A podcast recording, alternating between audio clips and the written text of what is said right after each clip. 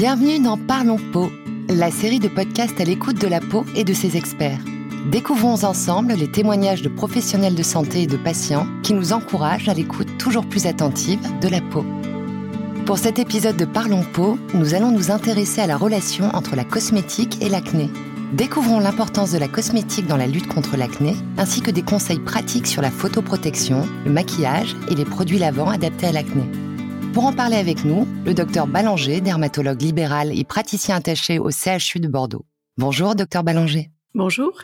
Quelle est la différence entre un dermocosmétique et un cosmétique? Alors le terme de cosmétique répond à une définition qui est très précise. C'est une substance ou un mélange de substances qui est destiné à être appliqué sur les parties superficielles du corps, et l'objectif étant de les nettoyer, les parfumer, les protéger, en fait les maintenir en bon état. Et quand on parle de parties superficielles du corps, ça peut être à la fois l'épiderme, donc la peau, mais aussi les ongles, les cheveux, les lèvres, la bouche. Donc ça, c'est pour un cosmétique. Le dermocosmétique, c'est également un produit qui va s'appliquer à la partie superficielle du corps, donc la peau, mais qui va conjuguer une action cosmétique et une action dermatologique. Donc il a en fait souvent une certaine technicité qui va s'adapter à un problème de peau particulier et il va contenir des ingrédients actifs et y a-t-il une nomenclature pour les produits cosmétiques? Alors effectivement, il existe la liste INCI. En fait, c'est une nomenclature obligatoire sur les produits cosmétiques. Elle existe depuis 1999. Et cette listing key a pour but de nommer tous les ingrédients qui sont présents dans les produits. Elle doit figurer obligatoirement sur le packaging des produits. Et c'est cette listing key qui est décortiquée par les consommateurs et euh, les multiples applications qui permettent de scanner les cosmétiques. Et quels sont les avantages des dermocosmétiques dans le traitement de l'acné? Alors, un certain nombre de traitements topiques anti-acnéiques peuvent induire une irritation cutanée. Dans ce cas-là, ça donne euh, rougeur, sensation de brûlure, d'esquamation. Ces signes sont en lien avec l'altération de la barrière cutanée. Et les dermocosmétiques vont en fait protéger la barrière cutanée pour limiter ces effets secondaires. Donc, ils agissent véritablement en synergie avec les traitements médicamenteux topiques.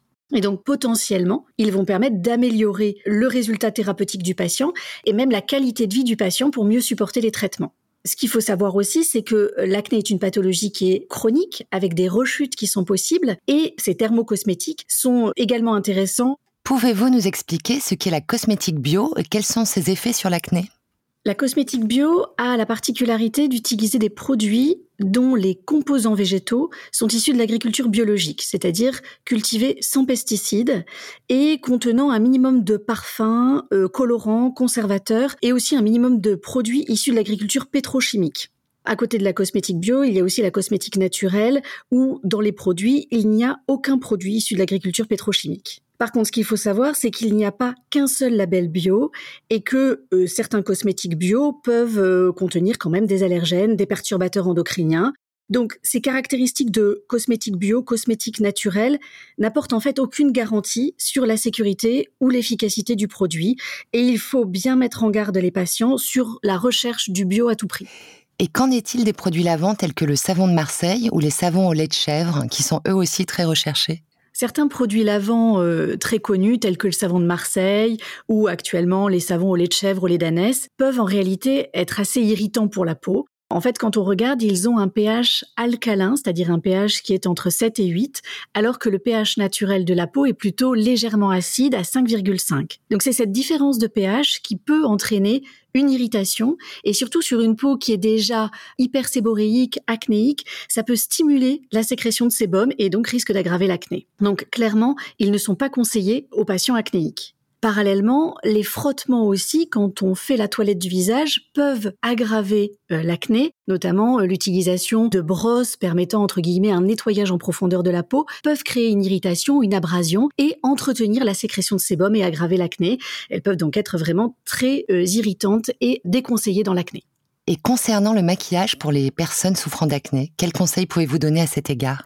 Le maquillage peut être en tout cas un véritable atout chez le patient acnéique, puisqu'il va permettre de camoufler les cicatrices, les imperfections. Il permet donc en fait d'améliorer la confiance en soi et même parfois de restaurer l'image de soi. Par contre, c'est très important de choisir des produits adaptés à la peau acnéique, non comédogènes, c'est-à-dire en fait des produits qui ne risquent pas d'obstruer les pores et d'entraîner des comédons.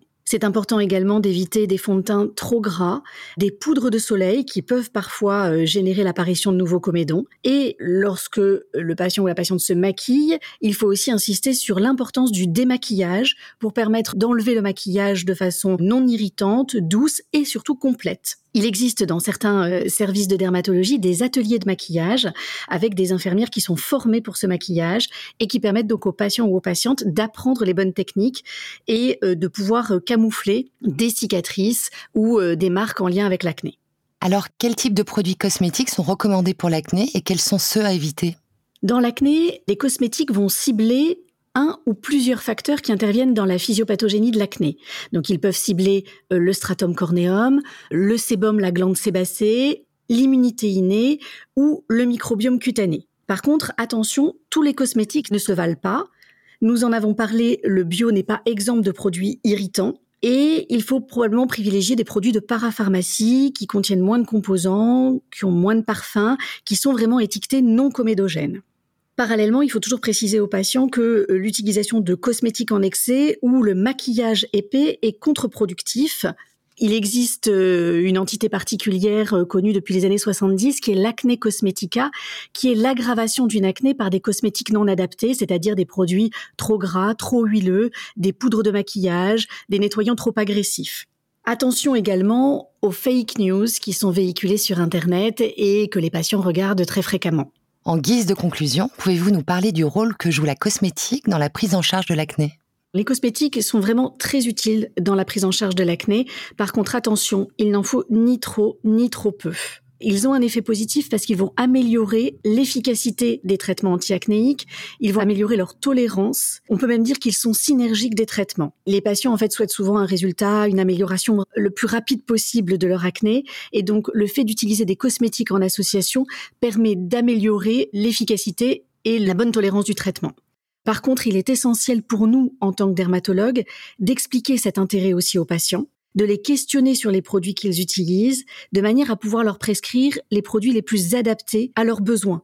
On ne prescrira pas la même chose chez un préadolescent, un adolescent, une femme adulte qui a de l'acné ou un homme. Et par contre, la rédaction d'une ordonnance précise est très importante avec un gel nettoyant doux sans savon, un produit hydratant non gras non comédogène, une photoprotection, de manière à constituer une routine qui sera du coup bien suivie. Donc clairement, les cosmétiques font partie intégrante de la prise en charge de l'acné, ils participent au succès thérapeutique et il y a quand même un rôle conseil du dermatologue qui est essentiel.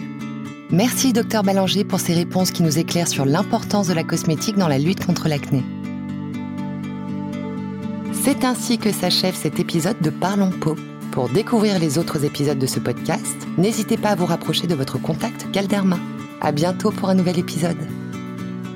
Notez que ce contenu reflète uniquement le point de vue des intervenants et n'engage en aucun cas la responsabilité de Galderma.